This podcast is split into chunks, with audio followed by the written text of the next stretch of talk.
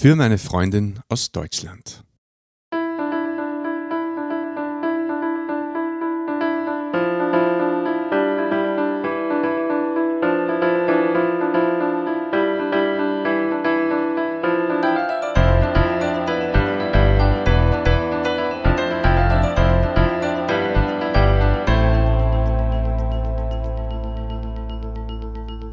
Grüß und herzlich willkommen. In diesem Kanal geht es um Gottes Wün.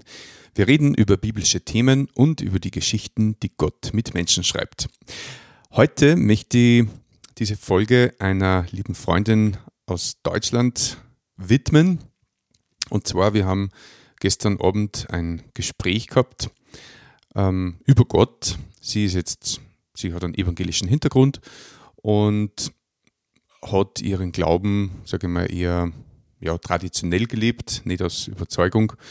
Und durch das aktuelle Weltgeschehen, was in den letzten Monaten und ja auch Jahren durch Corona und so weiter passiert ist, sind wir halt auf den Punkt gekommen, dass sie sich ziemlich große Sorgen macht, wie es denn in der Welt weitergehen wird und auch was mit ihren Liebsten, ihrer Familie passieren wird in Zukunft.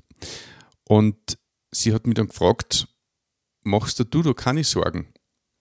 Und ich habe gesagt, na. Das klingt einmal kurz ein bisschen vermessen, wenn man da einfach so seelenruhig na sagen kann. Aber es stimmt wirklich. Und sie hat mich dann gefragt, ja, warum machst du da keine Sorgen?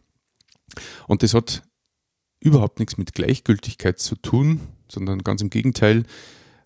Ich habe große Angst gehabt früher vor dem, was passieren wird, was mit meinem Leben passieren wird, mit meinem Umfeld, mit meinen Geliebten, mit meiner Familie. Und es hat mir wahnsinnig gemacht, darauf keine Antworten zu haben.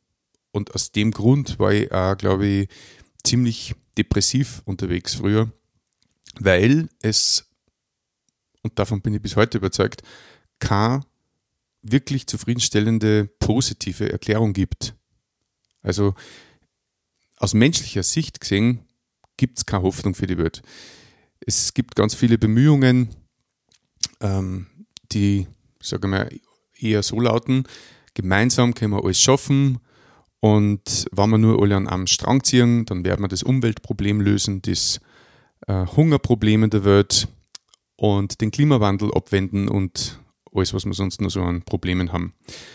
Oder wenn wir uns menschlich nur äh, weit genug entwickelt haben, dann werden wir alle äh, sozusagen in Frieden leben und wir müssen nur daran arbeiten. Und ich bin überzeugt, dass das äh, zwar ein schöner Gedanke ist, aber ein Irrglaube ist. Und die Bibel bestätigt es auch, dass nicht die alte Schöpfung irgendwie repariert wird, sondern dass ein Neue geben wird. Gott sagt mir, ich mache alles neu. Und die alte Schöpfung wird aufgerollt werden, heißt es einmal.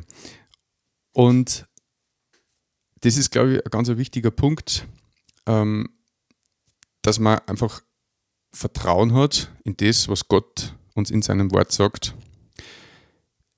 Sie hat mich dann weiterhin weiter gefragt, äh, ob man sich dann eh nicht bemühen soll, um eine bessere Erde zu erhalten oder was gegen den Klimawandel zu tun und so weiter.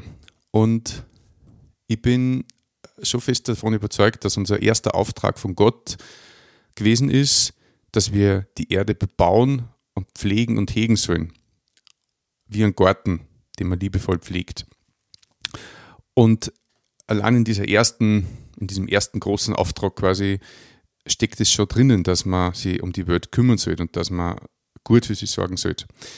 Und damit auch sie kümmern sollte um den Klimawandel, dass man ein besseres, ähm, also dass man sozusagen Zeichen setzt da in der Welt, wie man lebt, wie man sich verhält beim Einkaufen, äh, seinen Mitmenschen gegenüber. Aber trotzdem bin ich überzeugt, dass das die Welt nicht retten wird sondern dass wir durch so ein gutes Vorbild nur Licht sein können für unsere Mitmenschen und auf Gott hinweisen, dass er ihm gibt und dass er wiederkommen wird. Aber ich glaube nicht, dass wir die Welt retten werden damit. Und ja, das war ganz ein, ein schönes Gespräch da mit meiner Freundin. Sicherheit, ja, wir haben das Thema eh schon öfters gehabt im Podcast. Sicherheit gibt es nur dann, wenn wir Gott vertrauen. Alles andere ist nicht sicher und ähm, man läuft da schnell einmal Gefahr, dass man sich auf eigene Werke und Taten verlässt. Äh, sie hat mir dann auch noch so beiläufig gesagt, ja, aber sie, sie zahlt zumindest die Kirchensteuer, was ja viele andere auch schon nicht tun. Also man hat so ein bisschen ein Hoffen auf eine gewisse Werksgerechtigkeit ähm, außerkehrt. Aber also Werksgerechtigkeit heißt einfach, dass man durch Werke vor Gott bestehen kann oder, oder gerecht gesprochen wird vor ihm, wenn man nur genug betet, fastet, spendet, etc.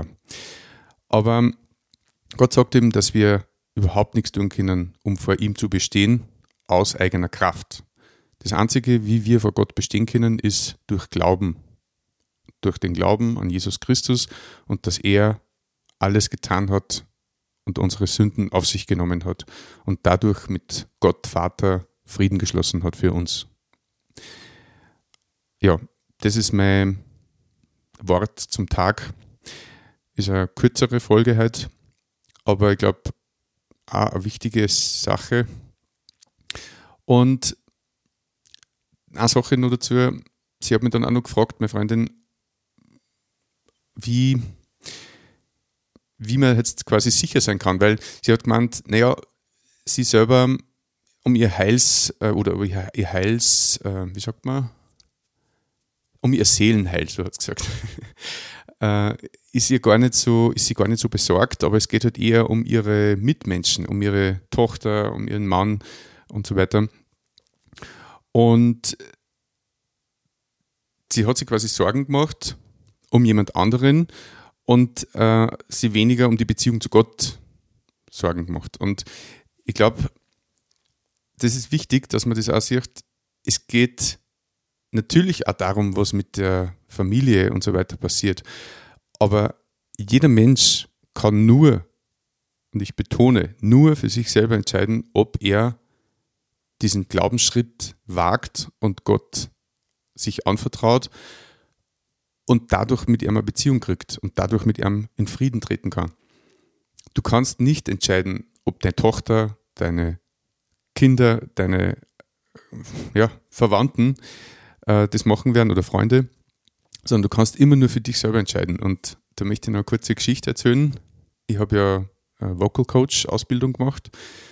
Ähm, und damals war es so, wir waren nur zu viert sozusagen in der Klasse. Und das wissen die wenigsten, das darfst du keinen weiter sagen, aber dir sage ich jetzt. Von vier Leuten sind drei durchgefallen bei der zweiten großen Prüfung, also da, wo man dann sein Studio aufsperren dürfte oder sollte.